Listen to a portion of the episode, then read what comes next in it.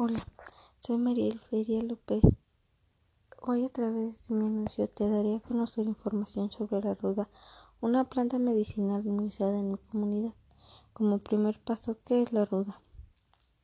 La ruda es una de las plantas de tipo perenne que dispone de las hojas gruesas, de flores de tamaño reducido y frutos llenos de semillas de color negro. Los beneficios de esta planta medicinal son Reduce los dolores menstruales, alivia dolores intestinales, tiene efecto antiparasitario, efecto antitumoral, tiene actividad antimicrobiana, potencia del sistema inmune, alivia los síntomas de las varices.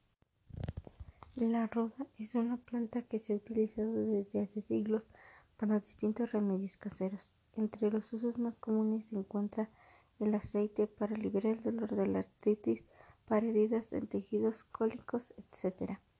Para el dolor de la cabeza se recomienda machacar algunas hojas y colocarlas en sienes. El dolor suele disminuir porque la planta tonifica arterias y normaliza el flujo sanguíneo y precisamente esta es la causa por la que aparece el dolor de cabeza. También se puede recurrir al aceite de la planta, untándolo en los dedos y dándole suavemente masajes en, en la misma zona.